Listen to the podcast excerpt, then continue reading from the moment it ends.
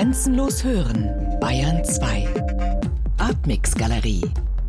Immer freitags ab 21 Uhr im Hörspiel Artmix.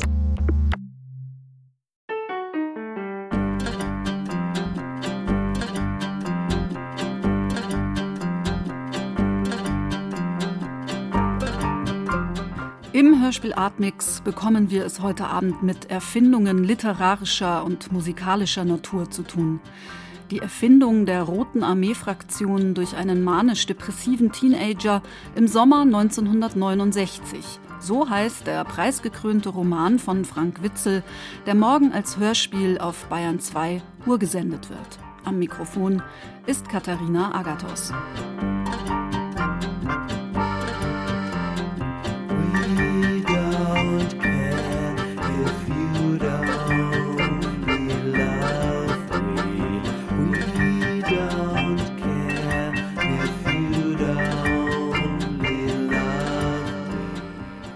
Wir hören Musik von Frank Witzel, Autor, Zeichner und Musiker. Als der 800 Seiten starke Roman mit dem langen Titel Die Erfindung der Roten Armee-Fraktion durch einen manisch-depressiven Teenager im Sommer 1969 im Oktober 2015 mit dem Deutschen Buchpreis ausgezeichnet wurde, stand schon lange fest, dass der Bayerische Rundfunk daraus ein Hörspiel von circa 100 Minuten produzieren würde. Der Roman wird hauptsächlich erzählt aus der Perspektive eines 13 Jahre alten Teenagers. Seine Beobachtungen und Erlebnisse zwischen Schule, Kirche und Elternhaus mischen sich mit seiner Fantasie. Schonungslos und manchmal mit einer bis ins Surreale gehenden Überhöhung analysiert und kommentiert der Teenager seine Empfindungen und Wahrnehmungen, die zum Teil sehr persönlich, zum Teil durch das politische Zeitgeschehen geprägt sind. Gudrun Enslin und Andreas Bader tauchen als Spielzeugfiguren auf. Der Teenager hat zwei Plastikfiguren so getauft. Es ist ein überbordender Roman, in dem man sich verlieren und wiederfinden kann, ein Roman, der einem beglückende Lektüreerlebnisse verschaffen kann. Glücklich war auch der Umstand, dass Frank Witzel selbst die Musik zur Hörspielproduktion schrieb und produzierte. Hier ein Ausschnitt daraus und gleich im Anschluss beginnt das Gespräch mit ihm, das wir vor der Sendung aufgezeichnet haben.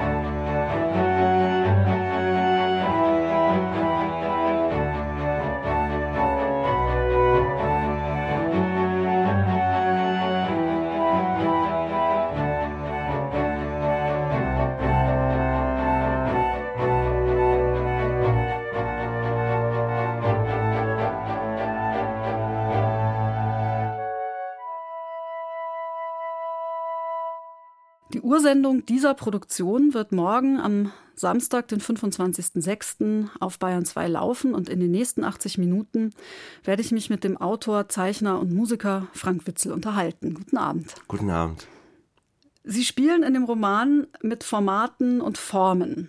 Neben den aus der Ich-Perspektive des Teenagers erzählten Passagen gibt es unter anderem Abschriften aus der Krankenakte, es gibt Exkurse, Kapitel in Fragebogenform, immer wiederkehrende Verhörsituationen.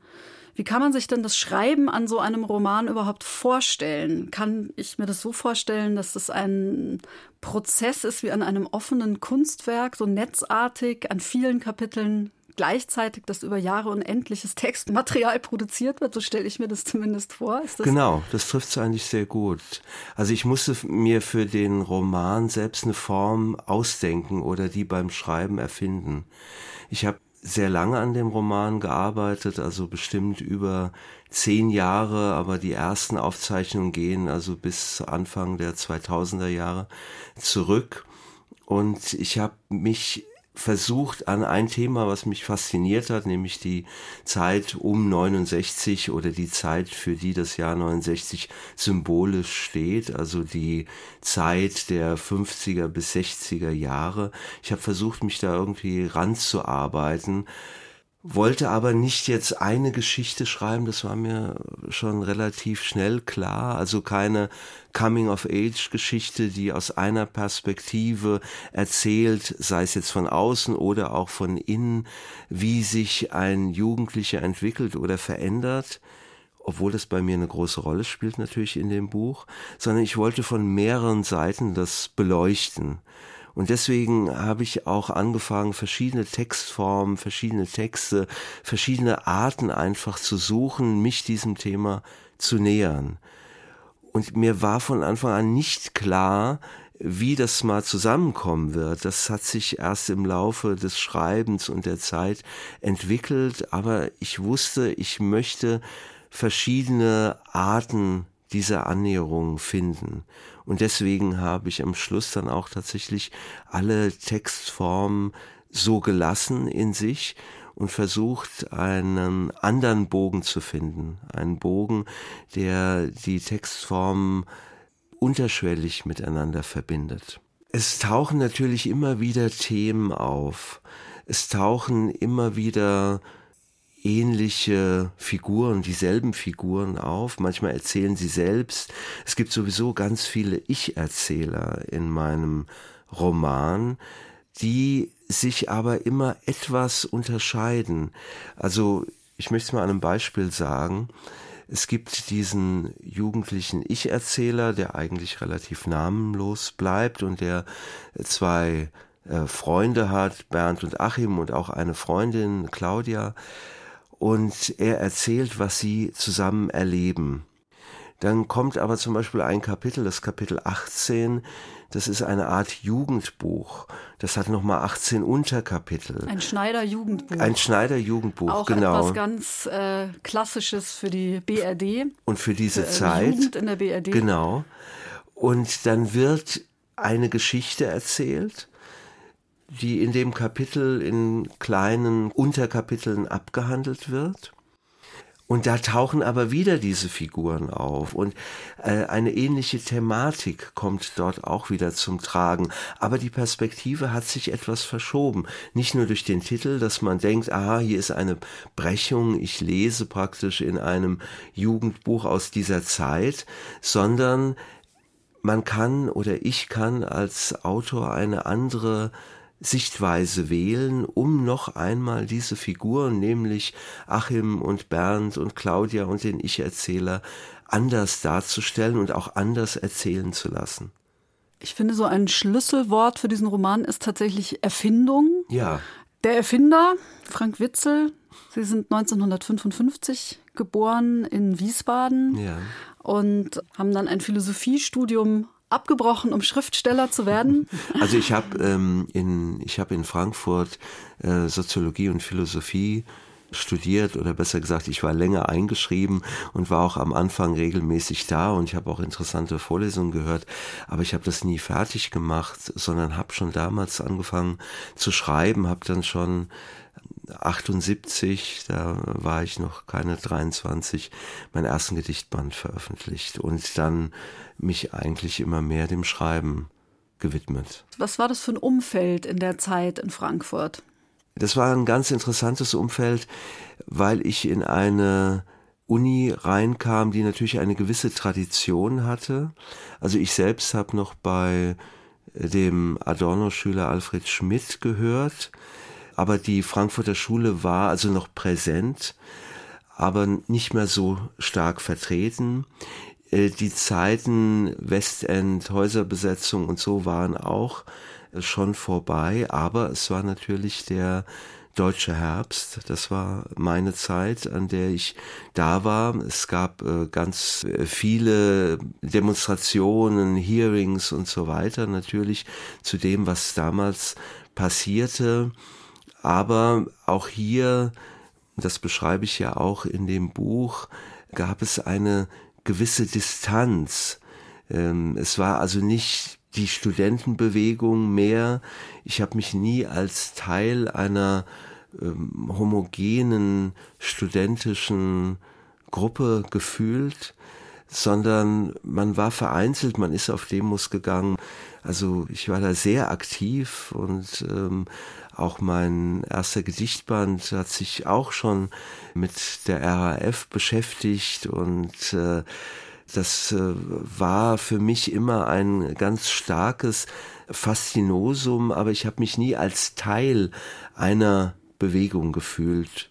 Und ich glaube, das ist auch sehr prägend für meine Generation oder zumindest ein Teil meiner Generation, dass wir zu jung waren, das waren die großen Brüder, die Studenten in der Zeit der Studentenbewegung. Die Oberstufler, wie sie in dem genau. Roman Genau, die Oberstufler, die auch genau beobachtet werden. Es gibt ein Oberstufler Beobachtungsheft in dem Roman.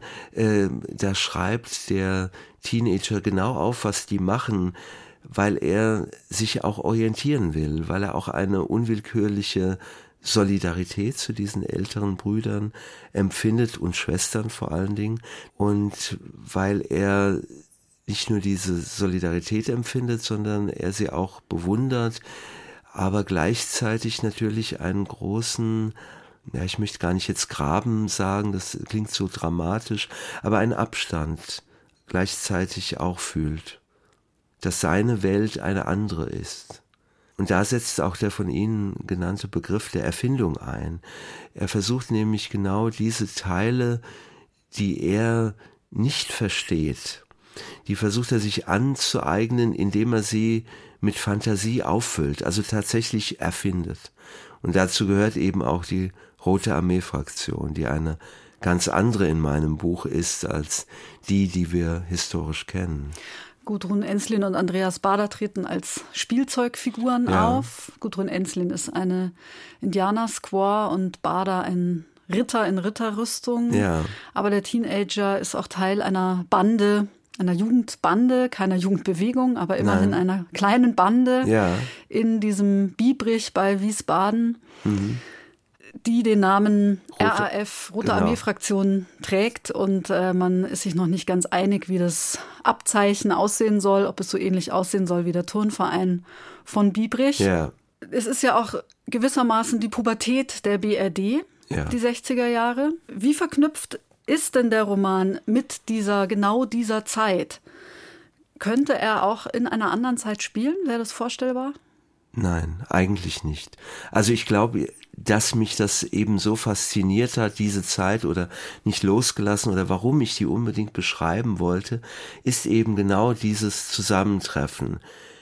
Es gibt einen 13-Jährigen, der in der Pubertät ist, der, das kommt ja immer wieder vor, noch kindlich ist teilweise, aber dieses kindlich sein immer wieder auch reflektiert, sagt, da bin ich eigentlich schon zu alt dazu, um noch mit Spielsachen zu spielen, mit diesen Rittern oder dieser Indianer-Squaw, aber das existiert für ihn noch. Gleichzeitig ist er natürlich noch nicht erwachsen, er ist auch noch kein Jugendlicher, er bewegt sich gerade in die Richtung, dass er merkt, was ist Sexualität, was ist Politik, wie ist die Abgrenzung zu den Eltern, was ist Vergangenheit, in welcher Historie wächst er auf. Und er wächst aber in einer Zeit auf, in der dieser Bruch auch passiert. Dieser Bruch passiert auch gesellschaftlich. Ich möchte es gar nicht ähm, so zuspitzen, dass ich sagen würde, das ist wirklich ein Unikat dieser Jahrgang. Das meine ich gar nicht. Das passiert in vielen Jahrgängen und viele Pubertierende aus den 70ern, 80ern, aus den 2000er Jahren werden etwas Ähnliches finden und werden auch gesellschaftliche Umbrüche oder Veränderungen finden. Aber hier ist ein ganz spezifischer Umbruch. Dieser Teenager lebt in der Provinz. Das heißt, das Beharrungsvermögen der 50er Jahre ist noch ganz stark da. Kirche, Familie, Schule und auch Staat funktionieren hier noch als Autoritäten. Er ist nicht in Berlin, in Hamburg, in München, in Frankfurt selbst, was ja ganz nahe liegt, wo die Oberstufler, die großen Brüder, ein relativ lockeres Leben durchaus führen, wo sie protestieren, wo der Pop, der Beat schon integraler Bestandteil einer Lebenskultur ist, sondern bei ihm ist es eher noch grau. Es ist noch geprägt von den elterlichen Vorstellungen.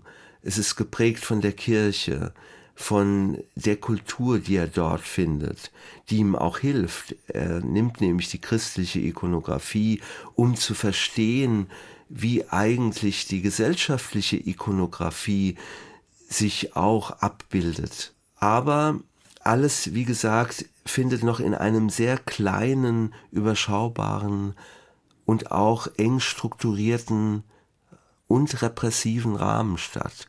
Und da brechen aber so Lichtblicke, so buntes Flower Power jetzt langsam rein. Durch den Beat, durch den Pop, der aus dem Radio vor allen Dingen, teilweise aus dem Fernsehen kommt, aber das sind ganz singuläre Erscheinungen im Alltag des Teenagers. Und gleichzeitig verändert sich aber die Bundesrepublik. Das ist ganz deutlich zu spüren. Und seine Veränderung und die Veränderung der Bundesrepublik, die finden oder die habe ich jetzt in diesen Sommer 69 reingelegt, wo sie eben zusammentreffen und wo sie sich auch treffen. Wenn Sie sagen, der, der Beat, der Pop kommt langsam an in dieser repressiven Gesellschaft, wodurch dringt er ein? Er kommt auf einer Vielzahl von Ebenen, weil der Beat war ja vor allen Dingen natürlich Musik, aber gleichzeitig eine Mode. Die Haare, die langen Haare spielen eine große Rolle, also äußerliche Kennzeichen, mit denen man sich abgesetzt hat von dem herkömmlichen, die man auch verteidigen musste, die man auch etablieren musste. Die Mode natürlich, die Frotteesocken, die Shakehosen, die äh, Twinsets, was auch immer es da gab, die eine ganz entscheidende Rolle spielen, weil man sich damit definiert hat, weil man sich damit auch abgesetzt hat von der elterlichen Mode, von den elterlichen Zuschreibungen, von dem, was man von der Mutter rausgelegt bekommen hat an kratzigen Pullovern und äh, dem, äh, was eben völlig aus der Mode fiel damals und was man dann zwangsweise sonntags anziehen musste. Sie haben schon die Ikonografie, die christliche Ikonografie genannt.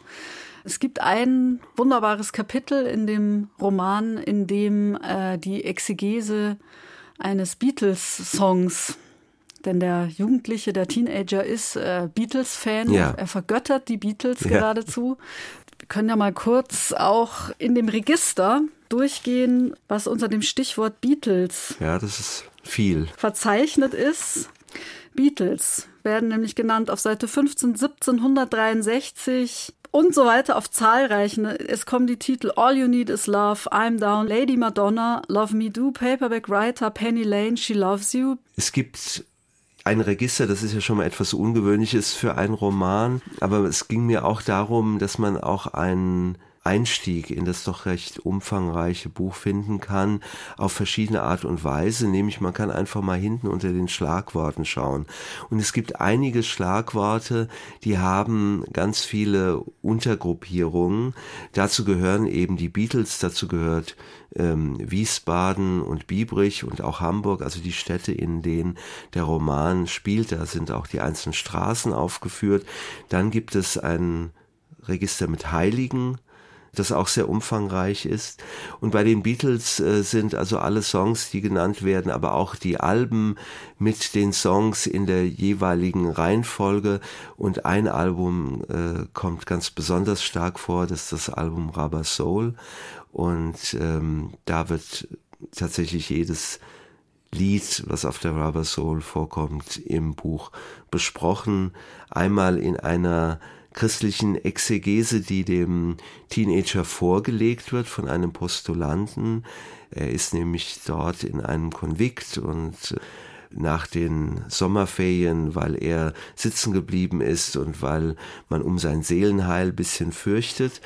Er kommt aber auf diese Exegese nochmal viele Jahrzehnte später zurück, nämlich als er in einer Nervenheilanstalt eine sehr lange Rede hält als erwachsener Teenager sozusagen mittlerweile und da eignet er sich eigentlich die ihm damals etwas weggenommene oder aufgezwungene Deutung wieder an. Die Musik spielt eine ganz große Rolle und Sie sind auch Musiker. Sie haben ja auch die Musik für die Hörspielproduktion selber geschrieben, selber produziert. Ja. Dazu gleich noch mehr. Erstmal würde ich gerne auch noch mal bei den Formen und Formaten des Romans bleiben und bei mhm. den Erzählebenen. Dieses Erfinden geht ja mit auch zum Teil recht unsicheren Erzählebenen einher. Also es ist, alles kann auf der nächsten Seite auch wieder sich ganz anders darstellen und eine neue Erfindung kann da stehen. Ja. Also es ist ein Erzählen in unzähligen Varianten. Es gibt die Kapitel der anderen Pubertäten. Mhm. Der Autor, der sich vom Teenager Ich nur schwer unterscheiden lässt für den Leser, stellt sich ebenfalls ständig in Frage und es gibt zahlreiche Verhöre, in denen er Zwiesprache mit einem irgendwie Befrager hält. Also mhm. es könnte ein innerer, ganz strenger Zensor sein. Das sind sehr starke reflexive Passagen ja. auch. Also vor allen Dingen setze ich mich tatsächlich mit dem Prozess der Erinnerung auseinander. Und ich kann wenn ich versuche, mich zu erinnern, kann ich natürlich auch mich als den Autor nicht ausschließen. Ich habe ja dieses Buch sehr nah an meiner Autobiografie angesiedelt. Das ist gar kein Geheimnis. Ich bin in Biebrich aufgewachsen, also geografisch und zeitlich habe ich den Rahmen gewählt, den ich selbst als 13-Jähriger kenne und in dem ich aufgewachsen bin die Freunde, die Familienstruktur, das alles, was er erlebt, das ist alles komplett erfunden. Aber es schöpft natürlich bei diesem Erfinden genauso aus meiner Erinnerung, aus meinen Erlebnissen, wie hat ein Pubertierender gedacht, was hat ihn beschäftigt, das kann ich natürlich nur aus der eigenen Erfahrung rekonstruieren, auch wenn ich es in einen erfundenen Zusammenhang setze. Und wenn man bei der Erinnerung ist, dann merkt man, dass Erinnerung ja nichts Statisches ist, sondern dass sich die Erinnerung mit dem eigenen Leben verändert und dass sie sich angleicht, dass gewisse Sachen eine viel größere Rolle spielen, dass man auch eine Distanz braucht, um sich überhaupt erinnern zu können. Ich konnte erst nach vielen Jahren anfangen, darüber zu schreiben in den 80ern, selbst in den 90ern, also wo ich ja noch viel näher an dieser Zeit war, haben mich andere Themen interessiert. Und dann habe ich gemerkt, dass mich dieses Thema aber nicht loslässt. Und ich wollte aber diesen Erinnerungsprozess mit in das Buch mit einbringen. Ich wollte nicht etwas Abgekapseltes darstellen. Das sind jetzt die Jahre von 68 bis 72 oder irgendeine abgeschlossene Episode, sondern deswegen springt es auch immer in die Jetztzeit. Aber diese Jetztzeit schaut zurück in diese Zeit und stellt damit eine eigenartige Verbindung her. Und gleichzeitig wird auch das Schreiben selbst, das Reflektieren über Erinnerung wird auch dargestellt. Es gibt also zum einen diese Verhöre, wo man nicht weiß, ist es eine Art äh, Kommissar, ist es vielleicht aber auch ein Psychologe, ein Freund oder wie Sie gesagt haben, ist es ein innerer Zensor.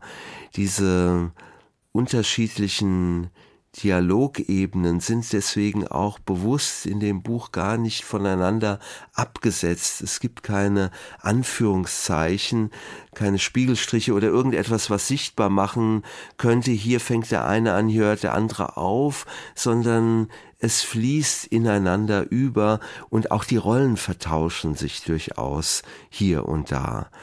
Und ähm, das war für mich wichtig, weil in diesem Prozess der Reflexion findet ja genau das statt. Es ist ein dialogischer Prozess, der immer wieder sich selbst in Frage stellt, der immer wieder versucht, neue Aspekte herauszufinden, indem er durchaus inquisitorisch äh, sich selbst befragt. Wir hören einen Ausschnitt aus der Befragung zu den verschenkten Möglichkeiten des Existenzialismus, gelesen von Frank Witzel. Sie bluten aus der Nase. Da, nehmen Sie mein Taschentuch. Merken Sie das nicht? Es tropft Ihnen doch schon aufs Hemd. Ja, danke, es passiert mir manchmal. Wollen wir vielleicht mal eine Pause machen? Pause? Ich dachte, wir sind hier bald durch. Das liegt allein bei Ihnen. Sie versuchen hier eine schöne Historie ab Terrore Conditus zu entwerfen, gestörte Pubertierende aus aller Herren Länder. Es fehlt nur noch ein Eskimo, aber der kommt bestimmt auch noch, wenn ich Ihnen gut zurede. Und in Wirklichkeit können Sie sich einfach nicht eingestehen, dass Sie völlig isoliert, allein und unbedeutend sind. Und nein, da muss ich Sie enttäuschen. Es gibt eine ganze Menge, der überwiegende Teil möchte ich sogar sagen, von ganz normalen und sehr patenten jungen Menschen, die auch mit diesem zugegebenermaßen nicht leichten Lebensabschnitt sehr gut zurechtkommen und zu brauchbaren Mitgliedern unserer Gesellschaft heranwachsen. Ihre Ansammlung von Versagern, die in der Pubertät stecken geblieben sind, wie Sie ja auch, um sich anschließend mit fragwürdigen Sehnsüchten und narzisstischen Fantasien grandioser Unvollkommenheit durchs Leben zu quälen, bewahrt sie auch nicht davor, für das einstehen zu müssen, was sie selbst als ihre eigene Geschichte entworfen haben. Sie fanden doch auch mal die Existenzialisten gut. Camus, Sartre, auch wenn sie kein Französisch konnten und ihre Aufmerksamkeitsspanne nie für längere Texte ausreichte, weshalb sie immer nur in Camus Tagebuch rumgelesen haben. Aber auch da steht genügend Essentielles drin, vor allem, dass es darum geht, die eigene Existenz bewusst wahrzunehmen, Verantwortung zu übernehmen und nicht in einer Art mauvaise foi beständig so zu tun, als sei man das gar nicht, der da in dieses Leben geht. Ja, diese roten Rowoldbände, der Mensch in der Revolte, der Mythos von Sisyphos, obwohl das war Rowolds deutsche Enzyklopädie, schwarz, das habe ich mir damals zusammen mit dem DTV-Band Absurdes Theater gekauft. UNESCO, Arabal. Sie wissen gar nicht, was das für eine Verheißung war die ich mit diesen Büchern verbunden habe.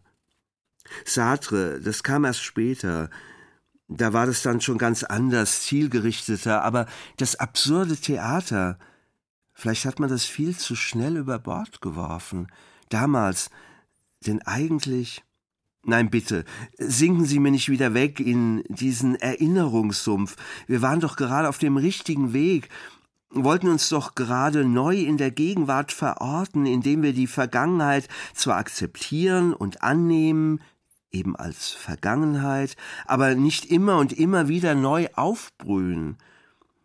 Das ist so eine Erinnerungskultur heutzutage, die ich äußerst fragwürdig finde. Da wird der Blick aufs Neue von allen möglichen alten Sanostolflaschen und lustigen Taschenbüchern verstellt. Der Kolumbusfalter. Wie bitte? Das erste lustige Taschenbuch. Das hatte zwei Jahre vorher eine ähnliche Verheißung. Seltsam eigentlich. Oder meine ich das nur alles jetzt im Nachhinein? Mit der Erinnerung ist das so eine Sache, da sind sich die Gelehrten sehr uneinig. Aber sie wollen doch, dass ich mich erinnere. Ja schon, aber nicht so. Sie sind mir zu sehr in der Vergangenheit selbst verhaftet, laufen Phantomen hinterher, aber wir leben mittlerweile im 21. Jahrhundert. Auch gefühlsmäßig, aber das habe ich ja alles schon mehrfach gesagt, sind Sie dort stehen geblieben. Sie hoffen immer noch auf die große Liebe, weshalb Sie in Ihrer realen Beziehung wüten und beständig an den Frauen herumnörgeln. Ja, sie machen sie regelrecht fertig mit ihrer Unzufriedenheit, Dramatik und Hysterie, wenn ich das mal so geschlechtsneutral sagen darf. Gleichzeitig erträumen sie sich eine andere Gesellschaft, von der sie selbst nicht wissen, wie sie aussehen soll weshalb sich ihre ungerichtete Rebellion zwischen Resignation, religiös mystischem Eskapismus und naiv dämlichem Protest bewegt. Stellen Sie doch endlich mal wenn auch mit Jahrzehnten Verspätung, eine gewisse Reife unter Beweis. Indem ich mit Ihnen zusammenarbeite? Das wäre ein Anfang. Ihre persönliche Entwicklung kann ich Ihnen nicht abnehmen, diese Sehnsucht, die alle Linken haben, doch noch jemandem nachlaufen zu dürfen, die kann ich Ihnen auch nicht stillen. Aber sonst? Es wäre auch eine Befreiung aus Ihrem ganzen festgefahrenen Leben, eine Befreiung von Ihren Erinnerungen. Sie müssten dazu gar nicht mehr auf Unzurechnungsfähigkeit plädieren. Das klingt verlockend. Endlich doch noch ein geregeltes Leben führen, mit Frau, Haus, Kind und Hund und mit einer gesellschaftlichen Aufgabe, die entsprechend honoriert wird. Es würde Ihnen auch gesundheitlich besser gehen. Sie müssten keine Tabletten mehr nehmen. Sie müssten in keine Notaufnahmen mehr. Sie könnten, wie andere auch, drei Mahlzeiten am Tag zu sich nehmen und dazu ein Glas Bier trinken. Das war ein Ausschnitt aus der Befragung zu den verschenkten Möglichkeiten des Existenzialismus aus dem Roman Die Erfindung der Roten Armee-Fraktion durch einen manisch-depressiven Teenager im Sommer 1969, gelesen vom Autor Frank Witzel. Weitere Lesungen aus dem Roman von Frank Witzel finden Sie im Hörspielpool des Bayerischen Rundfunks, und zwar als Video. Im Gespräch habe ich ihn gefragt, woran es liegen könnte, dass der Roman besonders gut bei der Generation der um 1970 Geborenen ankommt. Ja, also das hat mich ja ähm, gewundert und auch gefreut, dass es nicht ein Roman ist, der jetzt nur eine Generation anspricht, nämlich meine Generation, würde ich jetzt sagen, ähm, von den Mitte der 50er Jahren geborenen bis in die Mitte der 60er Jahre rein, sondern er spricht eigentlich, wie ich jetzt gerade durch die vielen Lesungen, die ich auch mache und äh, dadurch auch in Kontakt natürlich mit Lesern komme, feststellen kann, spricht auch Generationen bis in die 80er 90er Jahre Geborenen an und das freut mich natürlich. Da findet eine Transferleistung statt, dass man etwas anderes erkennt.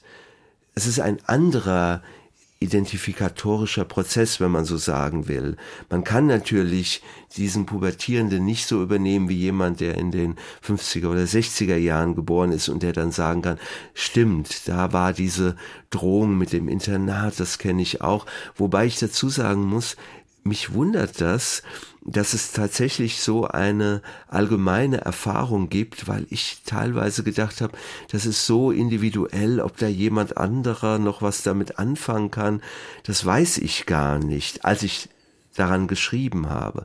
Und diese Rückmeldung, die sagen, ja, das war bei uns haargenau so, du erzählst da wirklich aus meiner Geschichte, die freut mich und ist für mich aber selbst eine interessante Erfahrung, dass äh, diese Rückmeldung. Aber andere Generationen erfahren zum einen was über die Zeit ihrer älteren Geschwister sozusagen oder ihrer Eltern teilweise, aber sie erkennen auch dort wieder eine Struktur wieder der Pubertät, die wohl allgemein gewisse Thematiken sehr stark bearbeitet oder sich mit denen sehr stark beschäftigt. Ja, ich denke auch, der Ansatz, dass das weitergeht, dass das nie abgeschlossen sein ja. wird, das ist ganz wichtig dabei. Genau, man kann aus den 70er Jahren zurückschauen auf eine Zeit, die dann gleichzeitig den Geschmack der 70er mit sich bringt, die Reflexionsebenen der 70er.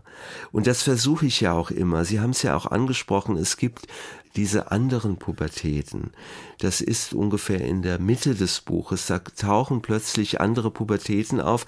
Das ist ein Begriff, den ich von Hubert Fichte äh, übernommen habe, weil in seinem Versuch über die Pubertät kommt auch eine andere Pubertät, in der er eine andere Geschichte erzählt. Und ich fand das völlig einleuchtend und ich erzähle vier andere Geschichten, die zeitlich aus einem ganz anderen Kontext kommen, die geografisch aus einem anderen Kontext kommen. Die eine spielt in Südamerika, natürlich auch einem erfundenen Südamerika, aber eine Diktatur spielt da eine Rolle. Eine Geschichte spielt in einem jüdischen New York. Eine Geschichte äh, spielt in dem Deutschland der Vorkriegszeit oder der Nachkriegszeit des Ersten Weltkriegs und geht dann über den ähm, Zweiten Weltkrieg hinweg. Und dann gibt es noch eine Geschichte, die spielt in den 80er, 90er Jahren einer Pubertät. Weil mir ging es eben um diese Auflösung, dass wir nicht oder ich sage jetzt wir, weil diese vielen Ich-Erzähler das irgendwie anbieten, aber oder dass ich nicht da stecken bleibe in meinem kleinen Biebrich des 1969, sondern dass der Blick immer weitergeht und sich immer wandelt und sich entwickelt bis in die Jetztzeit, tatsächlich 2016 oder genauer muss ich natürlich sagen 2015, als das Buch rauskam. Aber es geht praktisch bis zu diesem Punkt weiter. Die literarische Auseinandersetzung mit der BRD, die ist ja auch schon 1978 in ihren äh, Gedichten zu finden. Das Stammheim-Gedicht haben Sie eingangs schon angesprochen. Das ist natürlich aber was ganz anderes, denke ich. Also es ist ein ganz anderer Umgang gewesen. Ganz 1978 ja. war es einfach Gegenwart. Man hat äh, sich genau. mit der Gegenwart, mit der damaligen Gegenwart befasst. Ja. Bestimmt auch beeinflusst durch Autoren wie Rolf Dieter Brinkmann. Ganz großer Einfluss für mich. Damals. Oder William S. Burroughs nehme ja, ich auch an. Auch, auch sehr großer Einfluss. Ja. Damals war es wirklich so, dass ich versucht habe, mit der Zeit, also was dort 77, 78 passiert, ich habe gemerkt, das ist etwas Unglaubliches.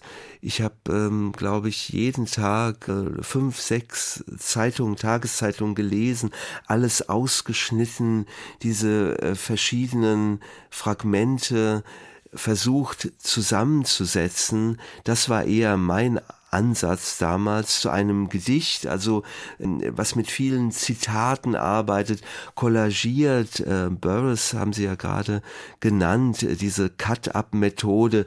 Ich bin jetzt kein Cut-up-Autor, aber dass ich das im Hinterkopf habe, was es gibt für Möglichkeiten, das hat mein Schreiben doch immer sehr stark beeinflusst. Und Sie haben ihn auch genannt, Rolf-Dieter Brinkmann war eigentlich wirklich der Autor, viel zu früh verstorben, 75 und sein Westwärts 1 und 2, was dann rauskam posthum, das war wirklich ein ein umwerfendes Buch für mich. Das hat mir gezeigt, wie man schreiben kann, dass die Lyrik wirklich eine solche Kraft entwickeln kann, indem sie subjektiv ist und indem sie auf die Welt schaut und die, die Welt wieder sich aneignet und mit einer solchen Kraft darstellen kann. Das war für mich schon ein, ein großer Einfluss und ich habe angefangen mit Gedichten. Ich habe äh, erst ähm, zwei Gedichtbände veröffentlicht, habe aber immer gemerkt, dass ich auch erzählen möchte. Ich glaube aber, dass man in dem Roman spürt, dass ich eigentlich immer noch Lyriker bin. Also die Sprache ist doch sehr wichtig, der Rhythmus ist sehr wichtig. Da kommt natürlich auch das musikalische Element. Also die einzelnen Passagen oder die einzelnen Kapitel, die müssen für mich fließen, die müssen für mich einen Klang entwickeln. Also da bin ich doch immer auch noch Lyriker, obwohl ich erzähle und den Roman als die Form für mich gefunden habe, in der ich so viel machen kann und in die ich vor allen Dingen so viel hineinpacken kann. Das Stammheim-Gedicht, da beschäftigen Sie sich ja auch mit dem Selbstmord ja. Äh, der Stammheim-Insassen. Ja. Und das endet auf eine Werbezeile. Genau. Nenni Chiquita nur Banane. Ja. Und ich meine, diese absurde Werbezeile, genau. das ist natürlich schon, also da sehe ich schon auch so eine direkte Linie nochmal von den von dem Thema Konsum und Konsumgüter in dem Roman die Erfindung und die Art und Weise, wie sich der Teenager auch damit manisch auseinandersetzt ja.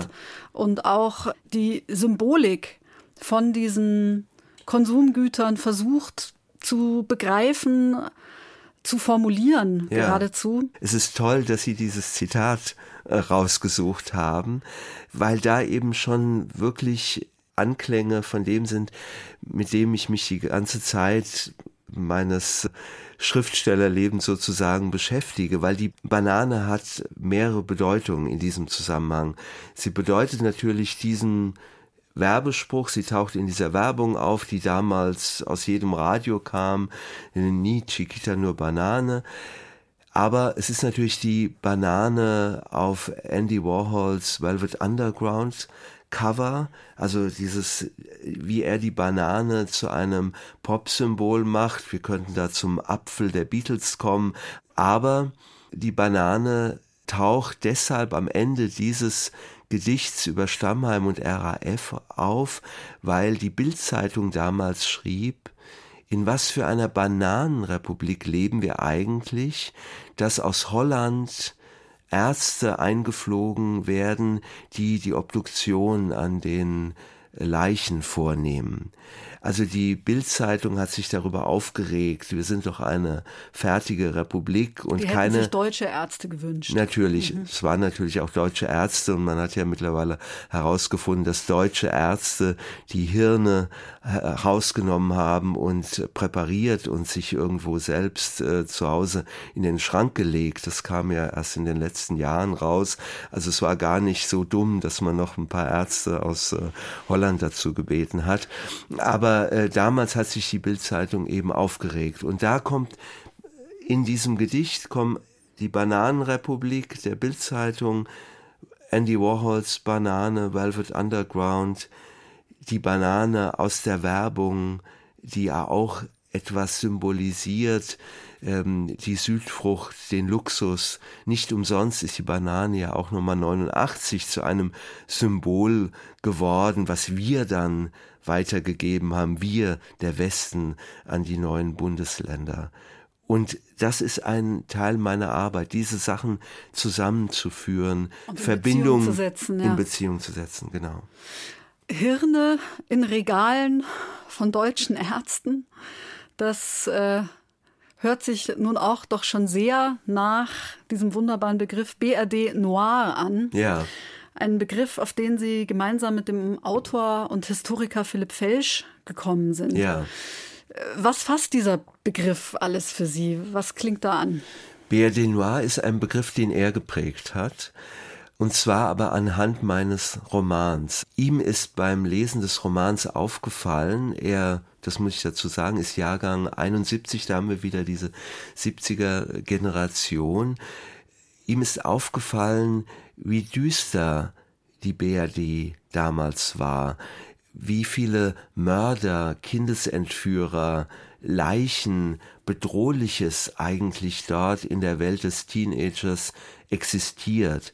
Und er konnte das auch noch für sich sagen. In seinem Aufwachsen in den 70er Jahren gab es das auch noch oder er konnte es übertragen. Bei ihm zum Beispiel auf äh, Christiane F., Kinder vom Bahnhof Zoo, was für ihn ein ein seltsames Bild war, wohin man abrutschen kann, wie schnell man plötzlich bei Drogenabhängigkeit und Straßenstrich landet. Und ähm, wir haben dann ein Gespräch zusammengeführt, wo wir uns über diesen Begriff versucht haben zu verständigen. Und ich fand ihn nämlich sofort einleuchtend für mich. Ich habe das einfach alles so reproduziert, was ich erinnert habe. Da gab es diese große Kindesentführung, es war eine der ersten, Timo Rinnelt in Wiesbaden, wo ich ja aufgewachsen bin. Und in dem Gespräch haben wir versucht, darauf zu kommen, ob nicht diese Verbrechen, die so ganz prototypisch auch in der BRD erscheinen, der Prostituiertenmord, der Entführer, Kidnapping, Lösegeld, der Lustmord, ob das nicht verweist, diese Verbrechen auf ein anderes großes Verbrechen, das man in den 50er und 60er Jahren überhaupt nicht thematisiert hat, nämlich die Verbrechen der Nazis, die Vergasung, die systematische Ausrottung der Juden. Ob da nicht eine unterschwellige Verbindung besteht, dass etwas nicht thematisiert wird, wirklich überhaupt nicht thematisiert wird und sich aber dann Bahn bricht in einer Angst oder einer Lustangst vielleicht. Lustangst, ha genau, die man dann immer schnell versucht auch zu abzuschieben ins Krankhafte, die man zu pathologisieren versucht. Der Teenager, der erlebt ja sozusagen eigentlich was ganz ähnliches. Auch er wird pathologisiert und dann abgeschoben in die Nervenheilanstalt, ja. wenn man so will. Und er kämpft ja selber auch mit genau diesen Abgründen, diesen Bedrohungen. Oder was heißt, er kämpft damit, er wirft sich eigentlich ihnen entgegen, ja. äh, auch äh, sehr sprachmächtig, aber thematisiert auch immer wieder die eigene Sprachlosigkeit. Und ja. damit denke ich, ist er das Symptom für die Sprachlosigkeit und Teilnahmslosigkeit auch dieser Gesellschaft, in ja. der er lebt. Es gibt ein Kapitel, in dem es jetzt nicht direkt um Sprachlosigkeit geht, sondern um das Bauchreden. Ja, also das ist auch noch mal eine eine andere Form der Sprachlosigkeit, nämlich dass man etwas übernimmt, man gibt etwas wieder als eigen, was eigentlich nicht von einem stammt. Und trotzdem stammt es natürlich von einem.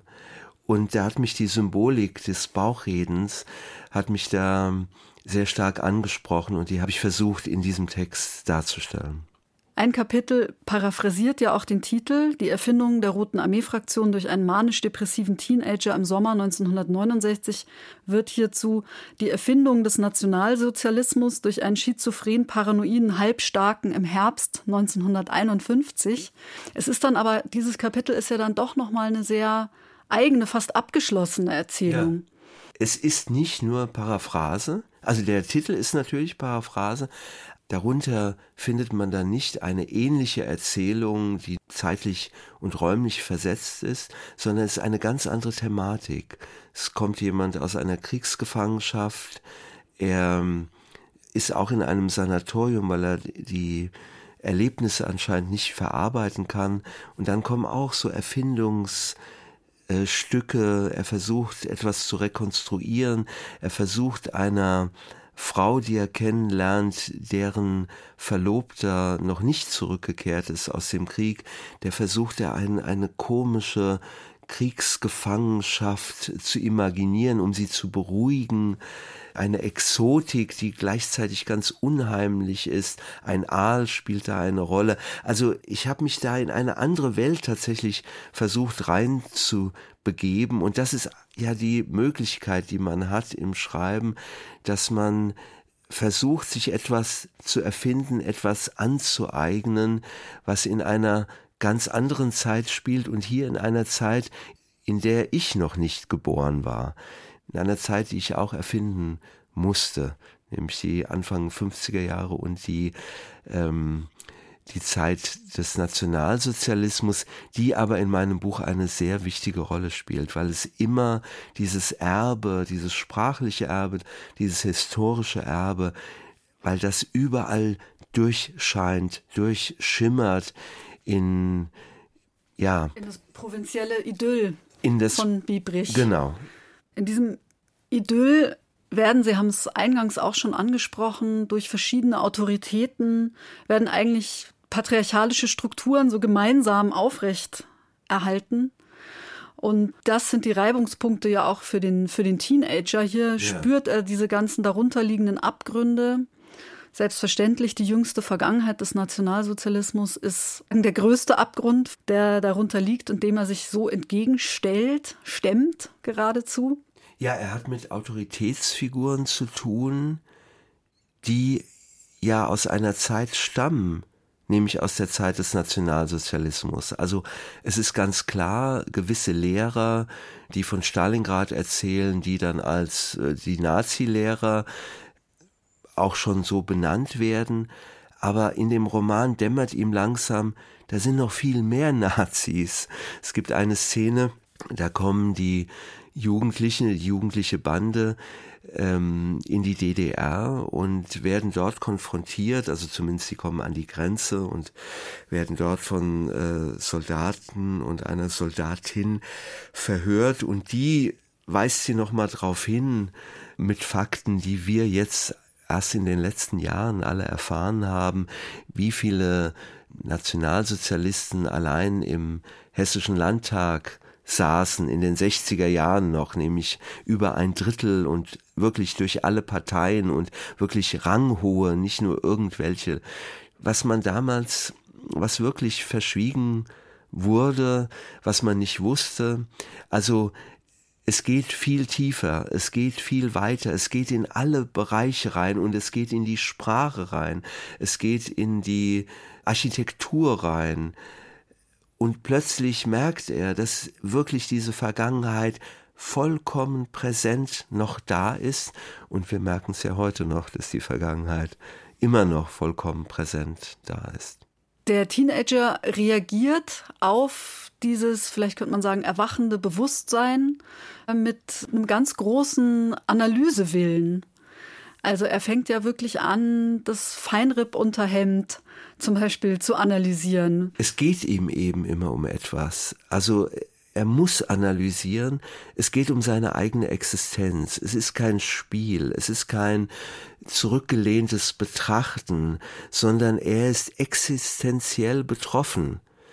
Und das ist die Grundannahme des Romans, dass seine Reflexion kein Gedankenspiel ist, obwohl er viel spielt, obwohl er viel Fantasie hat, obwohl er viel ersetzt mit Fantasie, was er nicht begreift, trotzdem möchte er auf etwas kommen, nämlich wie lebt man? Also die grundsätzliche Frage des Pubertierenden. Was ist eigentlich Gesellschaft? Was ist meine Funktion oder was ist meine Rolle? Was ist meine Möglichkeit in der Gesellschaft? Gibt es Alternativen? Gibt es, was ist Liebe? Natürlich auch eine, eine ganz große äh, Thematik in dem Roman. Was kann eine Beziehung sein? Was ist Sexualität? Alles das sind Möglichkeiten, die sich ihm darstellen und die er auf dem Weg der Reflexion und der Analyse versucht auch zu fassen. Ich hatte beim Lesen auch immer wieder das Gefühl, also die Entgrenzung ist so ja. unglaublich wichtig ja. für diesen Teenager, die dann eben auch bis in den Wahn geht oder zumindest denken dass die Erwachsenen um ihn herum. Genau, das ist ganz wichtig, dieses manisch-depressive, das ist eine Zuschreibung von außen er ist wirklich ein normaler Teenager, aber er setzt sich mit den Themen auseinander. Er nimmt sie auf, er lebt sie tatsächlich. Und dadurch wird er auffällig und natürlich er fügt sich nicht mehr, er kann sich nicht mehr so einfügen in diese ganzen Strukturen, die ihm die Kirche, die Schule, das Elternhaus vorgeben. Und da bricht er aus und das wird aber von außen ihm schnell als krankhaft zugeschrieben. Frank Witzel im Hörspiel Atmix heute Abend. Er ist Autor des Romans Die Erfindung der Roten Armee-Fraktion durch einen manisch-depressiven Teenager im Sommer 1969. Das daraus entstandene Hörspiel wird morgen um 15.05 Uhr urgesendet. Am Mikrofon ist bis 22.30 Uhr noch Katharina Agathos.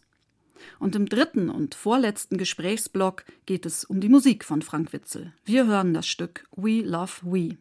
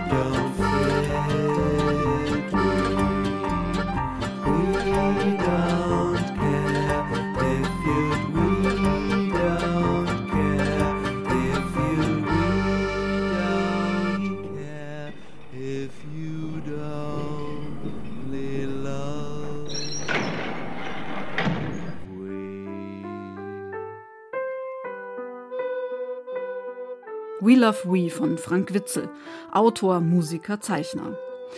Er hat die Musik für die Hörspielproduktion selber geschrieben. Die Produktion, die auf der Grundlage seines Romans Die Erfindung der Roten Armee-Fraktion durch einen manisch-depressiven Teenager im Sommer 1969 entstand.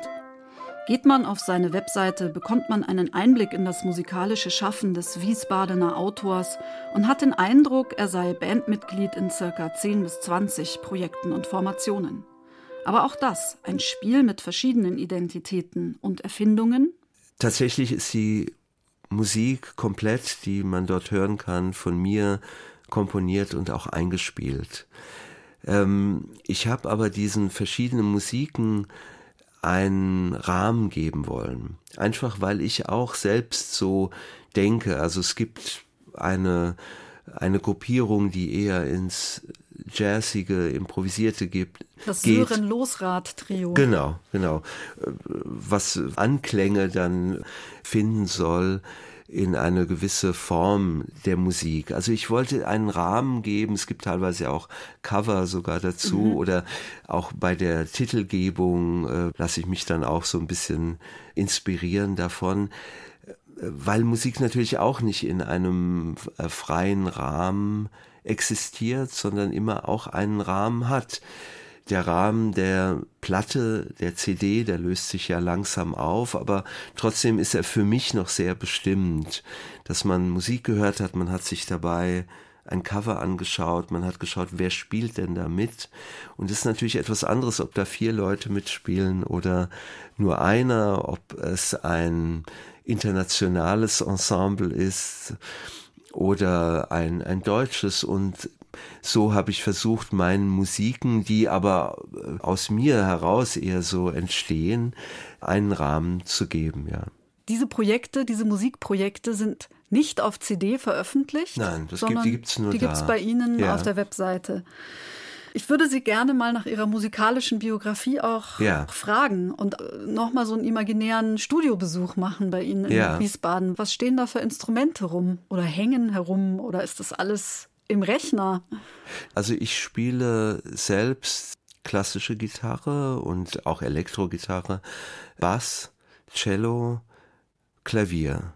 Das sind die Instrumente, die ich spiele. Und dann hat man natürlich mittlerweile die wunderbare Möglichkeit, virtuelle Instrumente durch ein Keyboard zu spielen. Also man kann Streicher, man kann Blasinstrumente, man kann mit Geräuschen, natürlich mit dem Synthesizer, wie man ihn auch kennt, arbeiten. Und das ist natürlich eine ungeheure Freiheit. Und ich habe schon immer gerne allein gearbeitet, weil es auch so ein, ein Vorgang ist, es ist sehr improvisiert. Ich komponiere auch, dass ich Noten schreibe, aber meine Stücke mache ich eher so, dass ich eine Spur aufnehme und dann etwas anderes dazu improvisiere und das ist eigentlich sehr ein intuitives Verfahren, mit dem ich musikalisch daran gehe. Bei dem Stück jetzt zum Beispiel, das wir gehört haben, da gibt es so einen Mandolinen, kleinen Mandolinen-Sample, der sich so durchzieht. Dann spiele ich dann so Klavier dazu und dann habe ich plötzlich gemerkt, ja, das ist so ein Song. Und dann habe ich ähm, mir erlaubt, einen Rolling Stones Text, nämlich von We Love You, mit ganz anderer Melodie und Ausschnittweise darüber zu singen.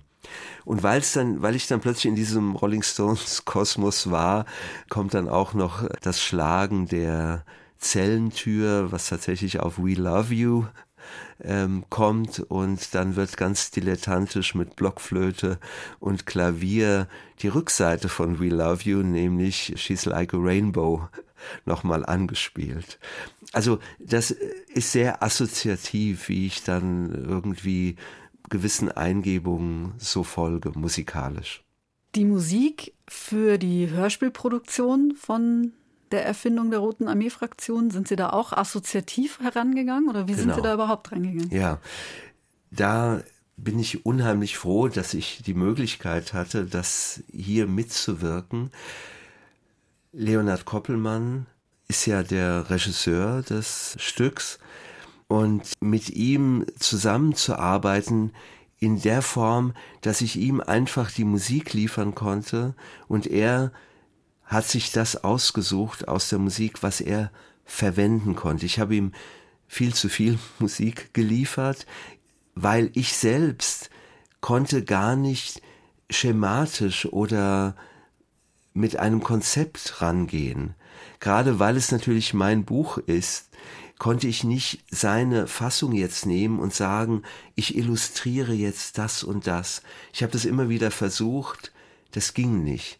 Ich konnte mich eigentlich wieder nur zurückversetzen in die Zeit und versuchen, gewisse Klänge zu erzeugen.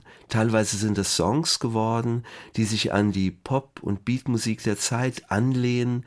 Teilweise sind es ganz andere Arten von Stücken, teilweise sind es ganz andere Musiken geworden, die abstrakter, moderner auch sind, die mit Stimmung eher arbeiten, dass ich eine Vorstellung hatte von Atmosphäre, von Raum, ich erinnere mich auch an ein Telefonat, wo es auch darum ging, was kann die Herangehensweise für die Musik werden. Und Sie haben da vorgeschlagen, Musiken zu schreiben, die ganz klar ein Gefühl transportieren, wie zum Beispiel ein Gefühl eines Beatles-Songs, aber natürlich in keinster Weise ein Beatles-Song. Genau. Ist das aufgegangen, würden Sie sagen? War das ein Weg? es war ein Weg und ähm, es kommen jetzt auch tatsächlich solche Songs vor und ich habe ähm, mich in einen Raum begeben, sagen wir in einen Beatles-Raum, in einen Hippie-Raum, in einen Improvisationsraum und habe versucht, das ähm, aber nicht zu kopieren, auch nicht zu paraphrasieren oder weil man leicht auch in eine Parodie kommt. Ich wollte es wirklich ehrlich, also ehrlich ist jetzt so ein komischer Begriff, der klingt vielleicht sehr naiv, aber ich wollte es einfach machen mit meinen Mitteln in einer Erinnerung an die Zeit ohne mich von ihr zu distanzieren, aber ohne das auszuschließen, was ich jetzt weiß musikalisch oder was ich in den Jahrzehnten, die seit der Zeit vergangen sind, erlebt, erfahren und auch selbst gespielt und komponiert habe. Das fließt alles, alles rein. Also auch hier wieder die Fortschreibung in die Gegenwart auf jeden Fall. Unbedingt. Und nicht unbedingt. stehen bleiben, stecken Nein, bleiben in kein, dieser nicht Zeit in diese der 60s. Retro-Falle tappen sondern etwas machen, was sich einer Stimmung bedient, aber sie umsetzt mit dem, was ich jetzt bin und was ich jetzt zur Verfügung habe. Auf der Webseite von Frank Witzel kann man musikalische Entdeckungen machen, unter anderem den Soundtrack einer erfundenen TV-Serie mit dem Titel Kill the Middleman hören. Auf der Webseite kann man auch unveröffentlichte Texte lesen und zahlreiche Zeichnungen ansehen. Zeichnungen von Frank Witzel zu der Hörspielproduktion gibt es auch bei uns im Hörspielpool. Er hat diese Zeichnungen nach unseren ersten gemeinsamen Überlegungen zur Hörspielproduktion angefertigt. Also das Zeichnen ist für mich auch eine Form des Nachdenkens. Das Zeichnen ist sehr automatisch, auch intuitiv und gleichzeitig entstehen dort auch Figuren. Ich zeichne ja sehr figürlich und ähm, ich habe darüber nachgedacht, wie könnte man das eigentlich umsetzen und naiv, ohne eine Vorstellung, wie man im in der Hörspielproduktion arbeitet, also ganz von außen, habe ich mir eben so Räume vorgestellt, dass da jemand liegt und reflektiert. Und so sind diese Zeichnungen entstanden, die etwas widerspiegeln, was ich eigentlich damals überlegt habe. Wie könnten die Figuren ihre Gedanken und ihre Texte darstellen und man spricht ja auch von Klangräumen und so sind mir so kleine Räume und Figuren eingefallen. Also ein 800 Seiten starker Text, der in eine 100-minütige Hörspielproduktion über Comiczeichnungen mündet.